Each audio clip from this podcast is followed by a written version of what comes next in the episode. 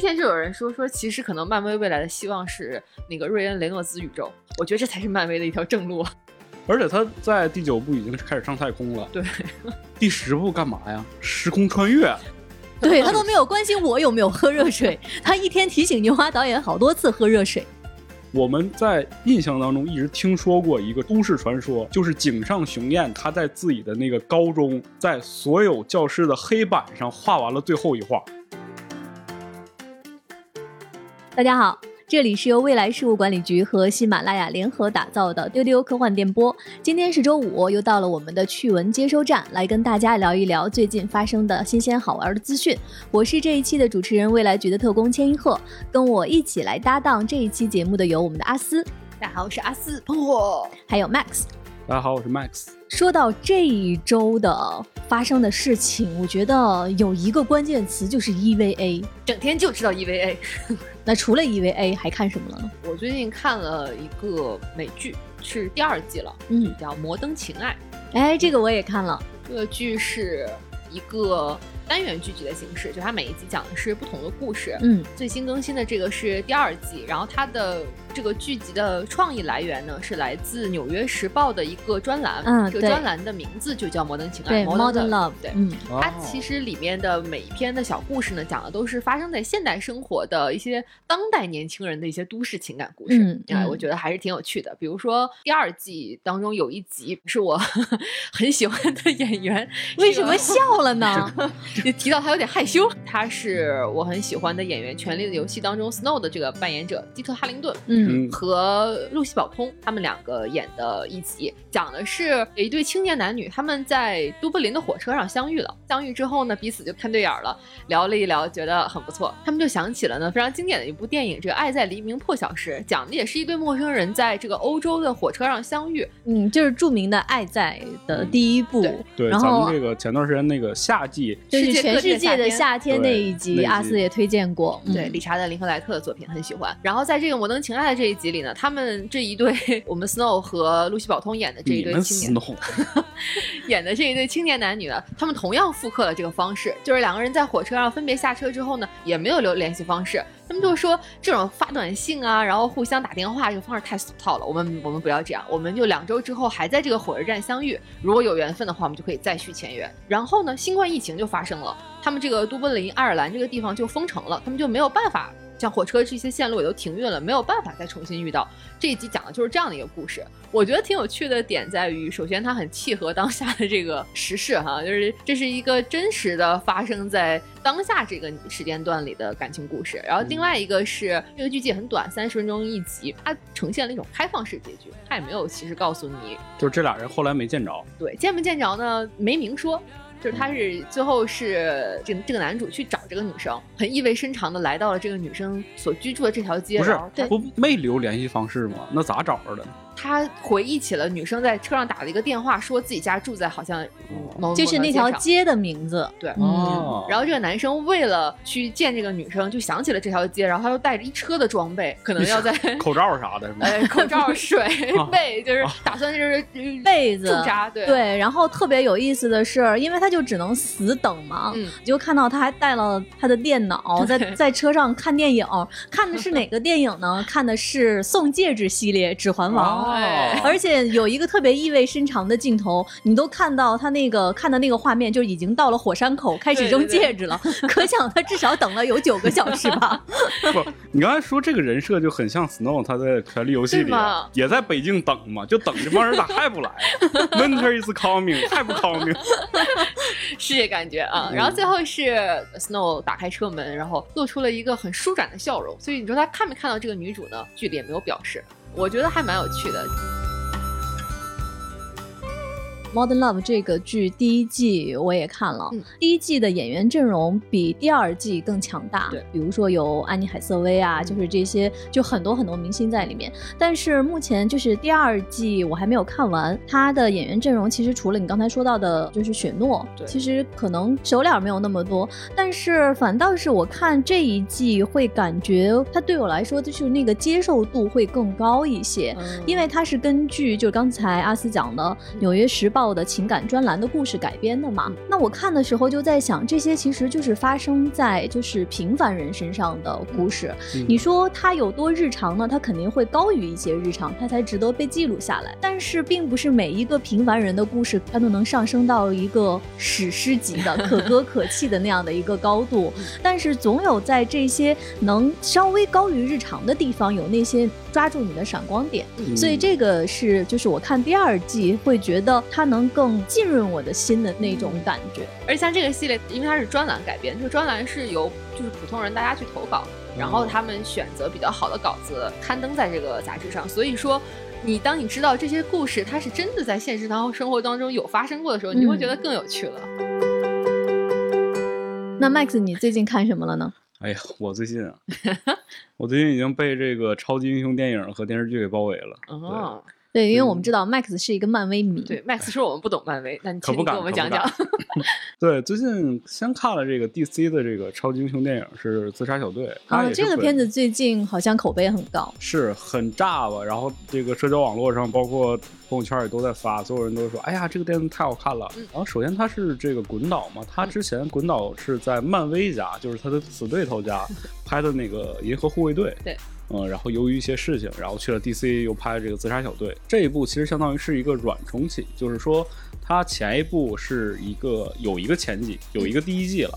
然后呢，第一集就是没拍好，可能是口碑也不太行。然后 DC 华纳这边就特别是特别愿意软软重启各种电影，所以说就把这个自杀小队重启了。嗯然后这一次他其实选的主角呢和上一次也不太一样，但是会保留了几个角色，比如说什么回旋镖队长，嗯，包括他人气最高的就是那个哈利奎恩小丑女嗯对，都保留下来了。然后这一部就是特别的脑洞大开，然后包括一些各种流行文化元素，包括滚导本身他自己也特别喜欢的一些电影桥段和一些歌曲全都融合进去了，所以说就是一个观感非常好，但同时呢剧情很弱嗯，你就当这是一个娱乐片儿去看一个小时或者两个小时，就是哈哈一笑就完事儿了，没有什么内涵也。啊，那你这个其实就跟我觉得我看这个《摩登情爱》的心情有一点点像，嗯就啊是它没有太多的说教，一定要告诉你一个什么道理，对或者就是一定要上升到一个什么样的高度，你看了之后被感动，或者是会心一笑，就是那种很温馨的一种陪伴。是，但是他这个电影也有一个问题，就是说非常不推荐千老师去看。首先，这个密孔人士已经疯了；第二，就是它会出现很多关于就是一些啮齿类动物，而且是非常大量并且密集的涌出。哦，我已经不 行了。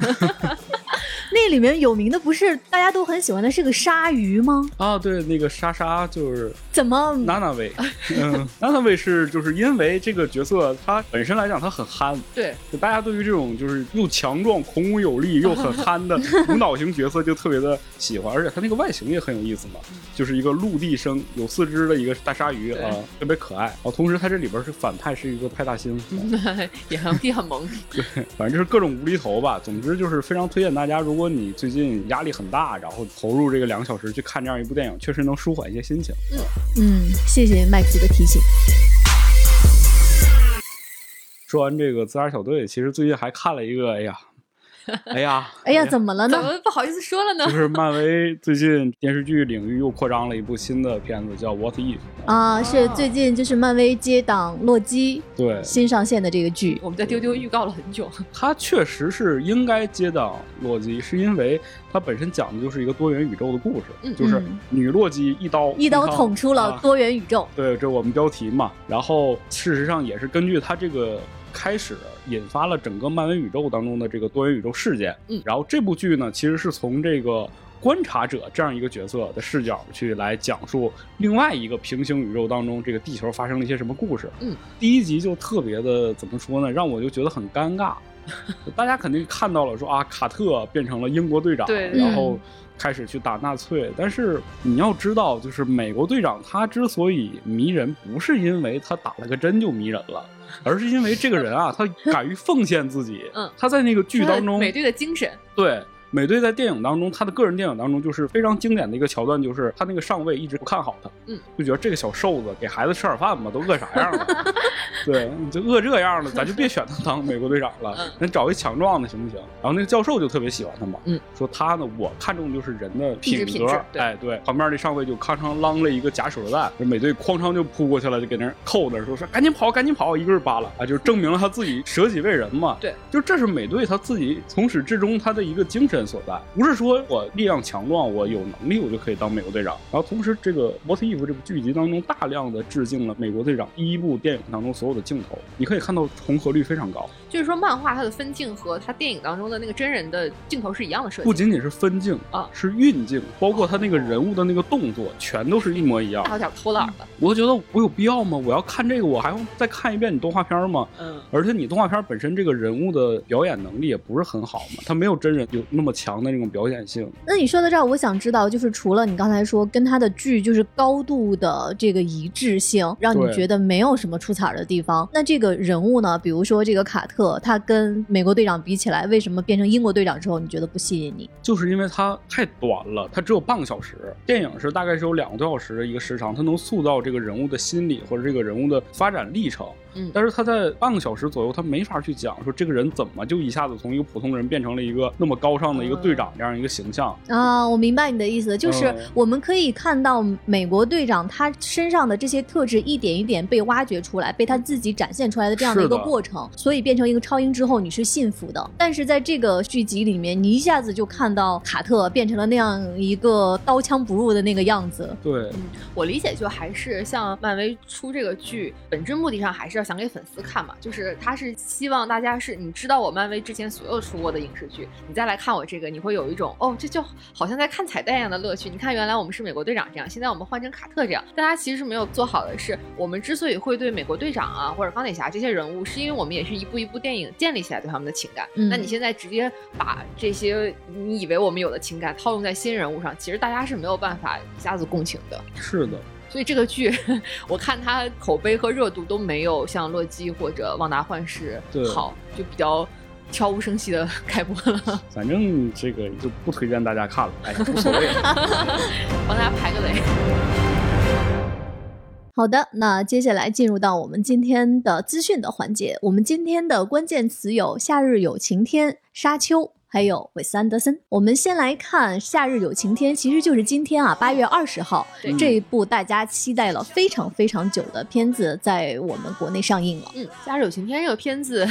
已经看了，还是一个很，我觉得既皮克斯又不皮克斯。就是皮克斯的，它很皮克斯的一点是它的美术啊、画风啊，包括整个剧情的编排，就是还是能看出来皮克斯这种很娴熟的动画电影的这个运作能力。不皮克斯的一点是，我觉得皮克斯是一个一直能够给我们一些惊喜的制作公司。嗯但其实《夏日有晴天》这部片子带给我的惊喜感没那么大，就是从它的故事和人物上来讲，我觉得还是有很多过去能看到的动画影片的影子嗯啊。但是我觉得呢，在大荧幕上看到那些很精彩的画面和很奇特的想象力，也还是值得一看的。嗯，你刚才说它既皮克斯又不皮克斯，我觉得其实从整个的故事上来说，它更早期的迪士尼，我感觉就是它可能这个故事更简单一些，嗯讲的就是三个小朋友之间的友情，嗯然后那个海边的小城，快乐的夏天，基本上它就给你这样的一种不能说酣畅，但是就是非常简单的一种愉悦。对，嗯，现在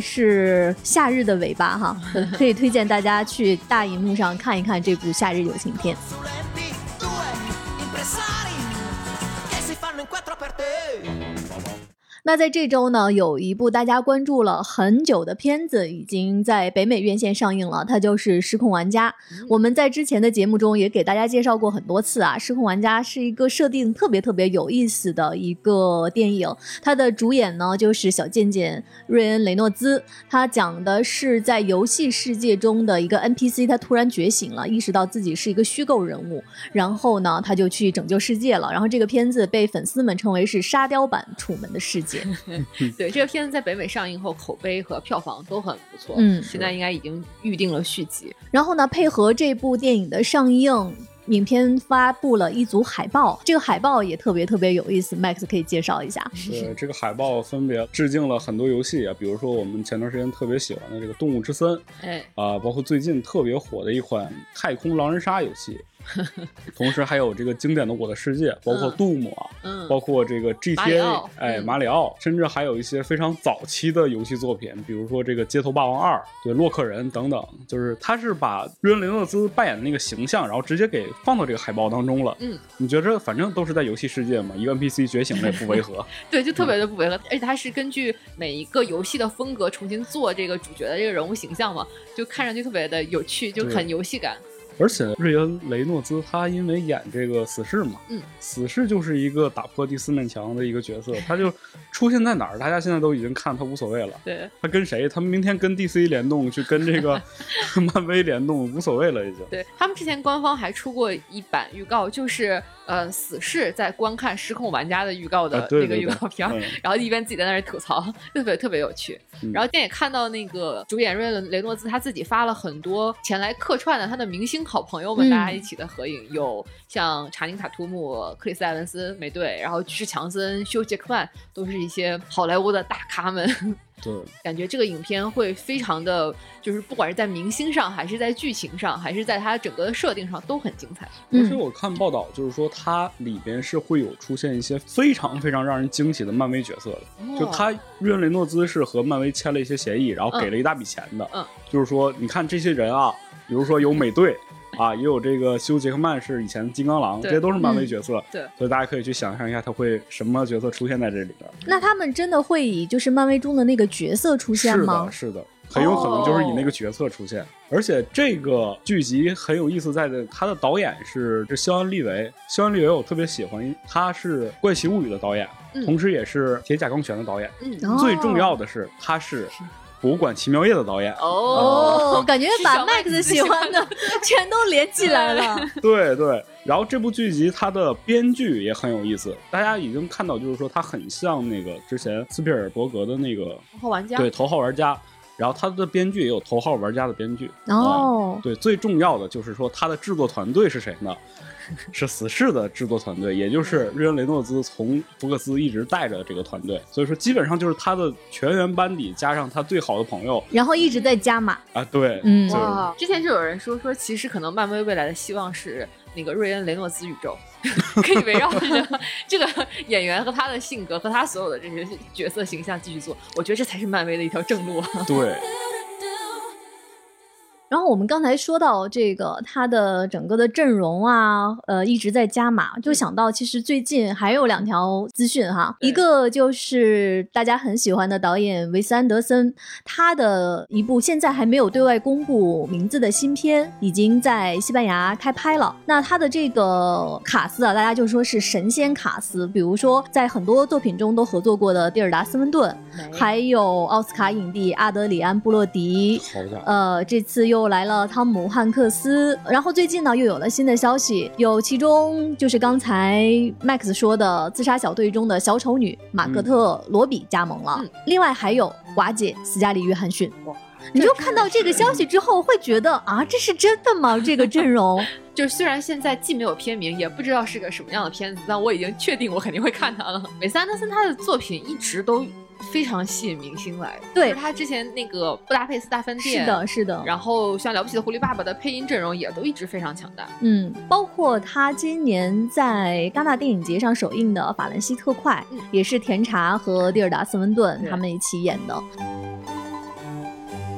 那其实说到这些全明星班底的神仙阵容，其实我们在节目中也给大家介绍过，有一个片子叫《不要抬头，Don't Look Up》，嗯，它是一个科幻喜剧。那它的目前最近是定档在十二月二十二号在 Netflix 上线。那它的卡斯阵容也是炸裂啊，嗯就是有大表姐詹妮弗·劳伦斯哎，呀有莱昂纳多·迪卡普里奥，有梅姨梅里尔·斯特里普，还有凯特·布兰切特，还有甜茶。还有《狼厅》的男主角马克·里朗斯，以及美队克里斯·埃文斯还会来客串。天呐，我感觉念这一串名字都已经让你觉得说啊、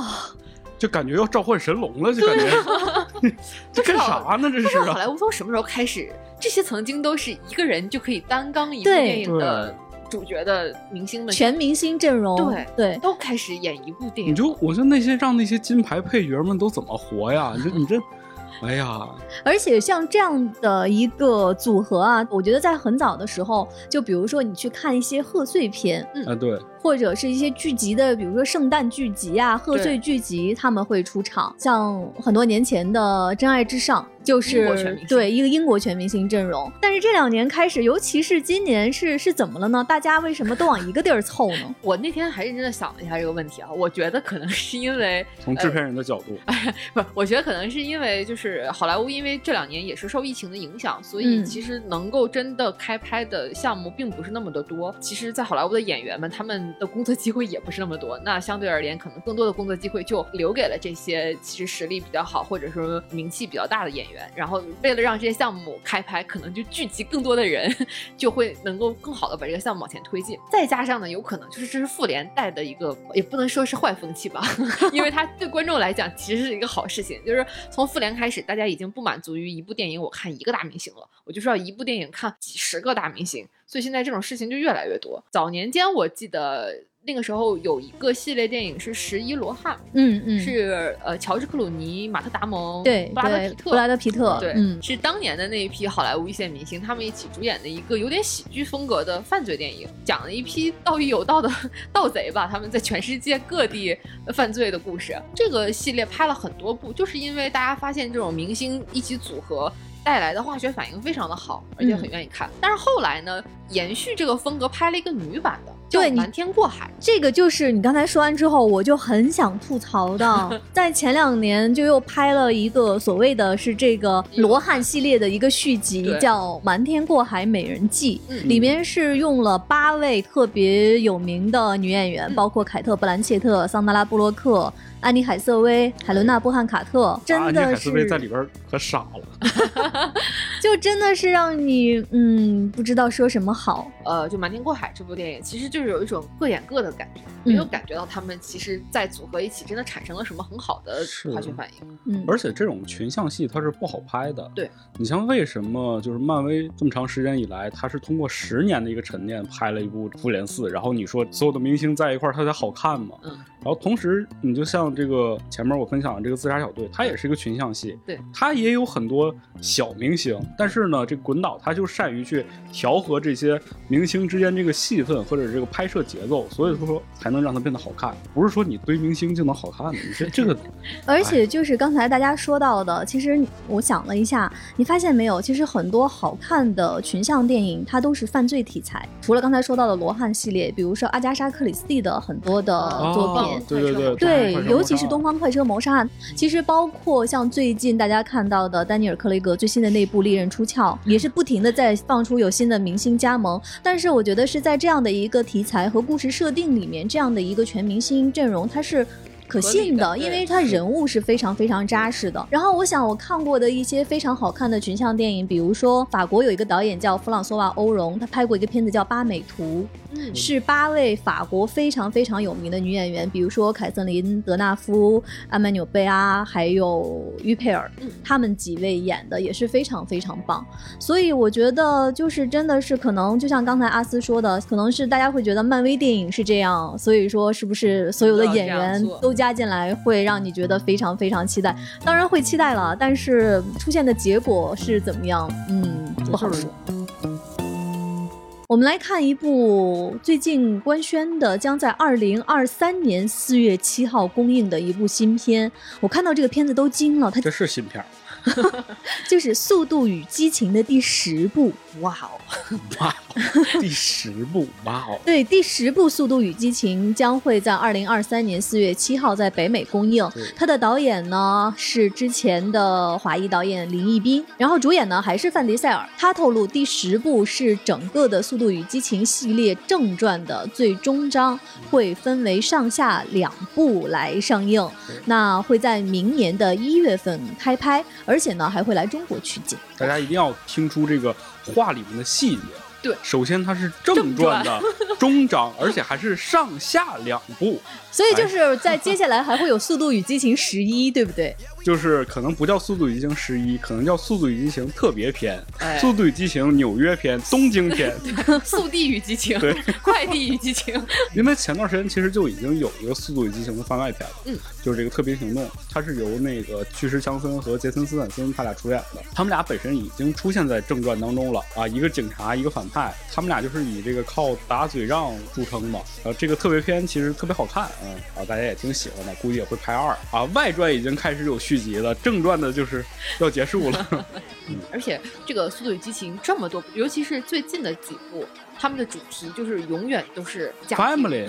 对，每次他们打完到最后，一定会有一个镜头，就是全家人坐在一起，就是所有这个范迪塞尔的兄弟们带着他们的家人坐在一起，然后手拉着手说：“家人才是最重要的。” 这个主题我看了几部之后，我就真的已经没有就已什经么麻了，麻木了。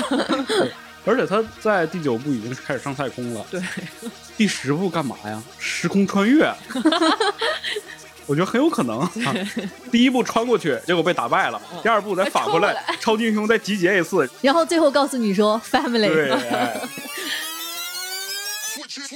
我们来看《沙丘》。在这一周，《沙丘》放出了几张新的剧照，其中有一张剧照呢，是在原著中保罗第一次接受格姆茨试炼的一个场景。在原著中呢，这个试炼是指测试者把手放到盒子里感受痛苦，如果忍不住从盒子里抽出手呢，就会被有毒的格姆茨刺中身亡。这个通常用以测试一个人是否拥有强大的意志。然后另外呢，我还看到一张剧照，这个是在沙丘的开场，呃，崔蒂家族他们就是集结迎接皇帝的这个信使的那样的一个场景。我看到这张剧照，就是这个家族站在这里准备迎接皇帝的时候，能看到这个电影的质感真的做得非常的好。嗯当看到这个甜茶在剧中这个角色的母亲，她穿的这一身。呃华服的时候就已经被这个电影吸引进去，感觉哇，这个服装做到这个程度，一定是个很精彩的电影。而且就是呃，崔里家族他们的这个礼服特别好看，嗯这个就当时我和船长我们看完之后，大家可以看一下伴伴的那些评 论，就是这个感觉这个电影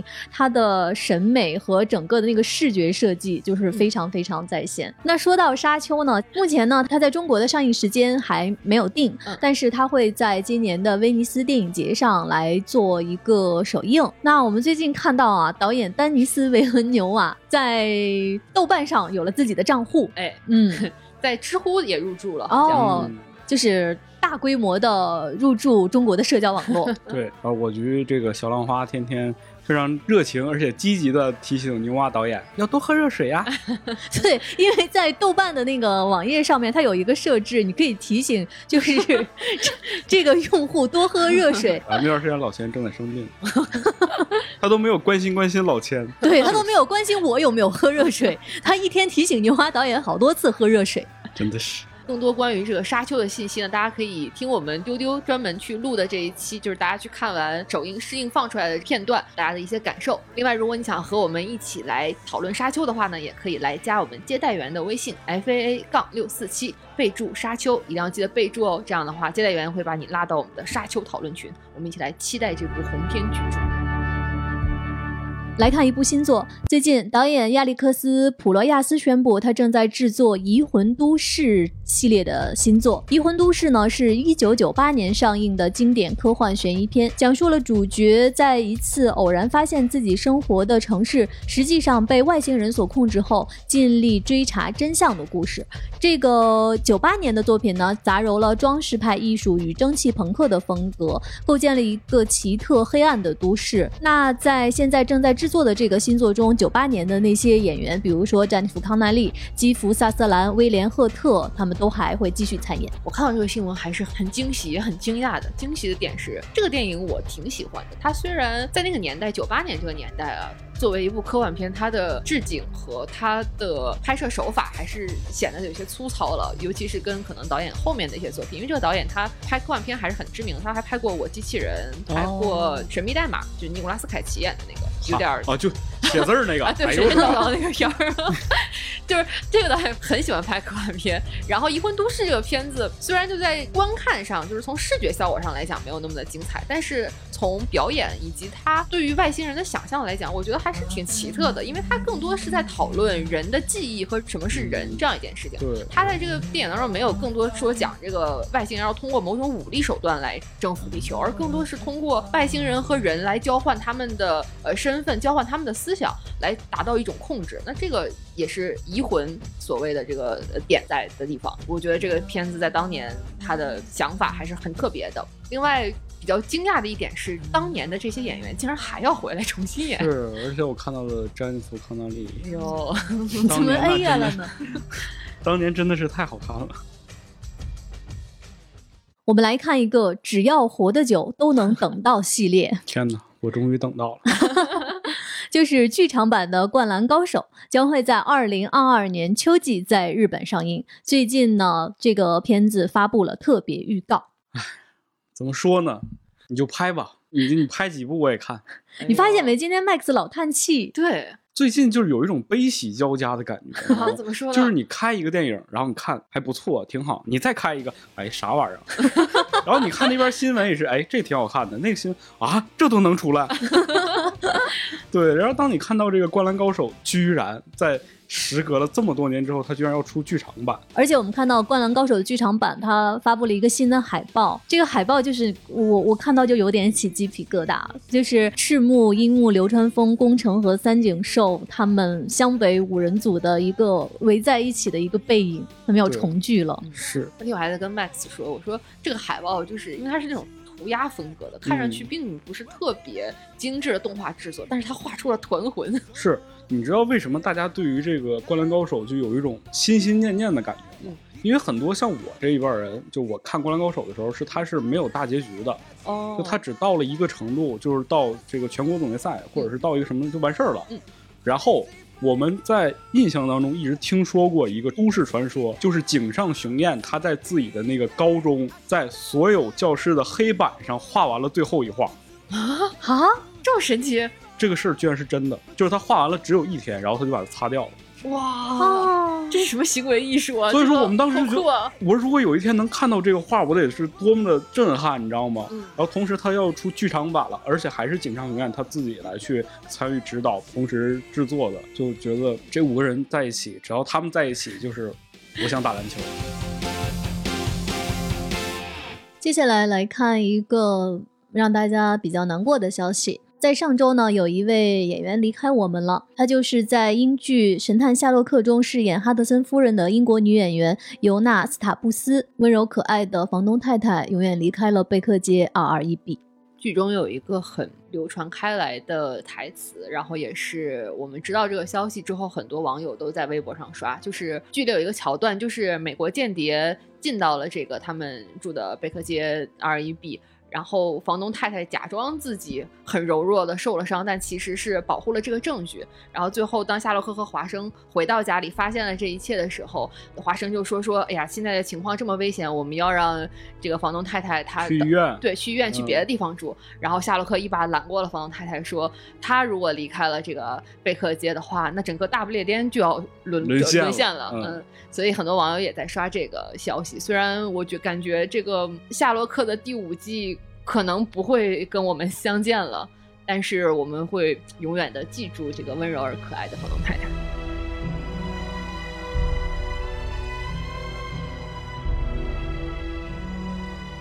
我们今天的资讯先到这里，来看一看在过去的几期节目里面给大家留的互动的话题啊、我们在哥斯拉那一期节目里面给大家留的话题是你最喜欢的怪兽角色是谁？先来看看大家在丢丢群里面的接龙。叶十九说是奥特曼里的各种大蘑菇。嗯，呃，传统美德说金刚，哎，我同意，我还蛮喜欢金刚的。这个佑天说史迪仔算不算小怪兽？算的，算的，算的。 嗯哎，很多人提名史迪仔，对，我也特别喜欢史迪仔亚龙卷引擎说是忍者龟哥四个。啊，那算怪兽吗？这这不是英雄角色吗？漫画男说是《怪诞小镇》里的比尔赛福， Aloysius 说，异形、潘神还有贝西摩斯，就是迷雾当中最后惊鸿一瞥、高到不像话的脚印比 SUV 还要大的怪 物。破壁机说雪宝，三个问号，感觉他贼可爱。那是什么怪兽啊？ 大家对于怪兽的定义都是那嗯种就是很大，然后萌萌的，很可爱哎，什么的。 对，在上期的资讯里面给大家留的话题是：如果有生之年能去太空，你想在太空中做什么？我们来看一看大家在丢丢群里的接龙哈。衔尾蛇说，能在死之前上太空，把太阳系行星都近距离看一遍就很满足了。岛民代表多罗西说，去宇宙尽头的餐馆吃饭。哎，嗯郑州老齐说发呆，呃， 你在地球上也可以发呆了， 这么重要就不要浪。但是我我其实听到上次局长他们留的这个问题之后，我其实也想过，我如果能上太空干什么？嗯好像我的第一反应是，我就想呆呆的在那儿看一看。对，嗯，我就是看能看很久很久，而且啊，，你这是在太空发呆，对嗯，那能一样吗？ 跟你在工位上发呆能一样 吗？你这么说完，我觉得还是 好吧。啊，有一位叫八一老爷的网友说，当然是去罗辑的博物馆了啊，这个我很赞同。哦，嗯，因为当时那个《三体》里，最后罗辑是把全人类的艺术瑰宝都搬到那个嗯上面的博物馆了嘛。这个哎这个很想去，很想去。 不喜欢微信用真名的搬砖人说，看着星云吃烤肉，这肯定是这是中国朋友才对，会如果是局长吃说这句话，就是看着星云吃火啊火锅。 多比说把我扔出舱外，赶紧的。你是想当异形吗？ U N O W E N 说去问候一下埃尔隆德他爹妈。嗯。于瑞他说飞往 M 七八星云去看奥 特曼， Ethan 说：“如果当时不会太吵闹的话，我想看星星。当然，如果人们都去太空了，地球没啥人了的话，我就自个儿在地球待着看看星星。我怀疑你是前辈 吧？大家除了在喜马拉雅上，还会在别的平台上也能听到我们的丢丢。我们来看一下小宇宙大家给我们的评论哈。Lydia 说：“昨晚有英仙座流星雨来着，但是没有机会出去露营看流星，心愿又要留到明年了啊！因为在上周的资讯里面，大家聊到了去露营这件事儿。”嗯，嗯，海猫说《银河铁道之夜》整个动画太美了。这个说的应该是船长他那一段儿。对，他就是东京奥运会闭幕式上的那首是的音嗯嗯乐。嗯，确实非常非常美。而且，其实，在看闭幕式的时候，不知道这首歌的它更深的意义对。所以，听完船长在节目中的这个解释之后，会发现哦，原来是这么感动的一个深意在里面。嗯，如果大家没有听到的话，也推荐大家去听一下这期节目。在今天节目的最后呢，给大家留一个互动的话题，因为我们在今天聊到了一些神仙阵容、明星班底的作品，就想问问大家，在你的记忆中，你看过的最好的那部神仙卡斯的作品是什么呢？欢迎大家加我们接待员的微信 f a 杠六四七，进丢丢粉丝群，一起参与接龙讨论。也欢迎大家多多订阅我们的丢丢，在喜马拉雅订阅“丢丢科幻电波”，在我们节目页面下方的评论区来给我们留言。今天的节目就是这样了，我们下周再见，拜拜。拜拜。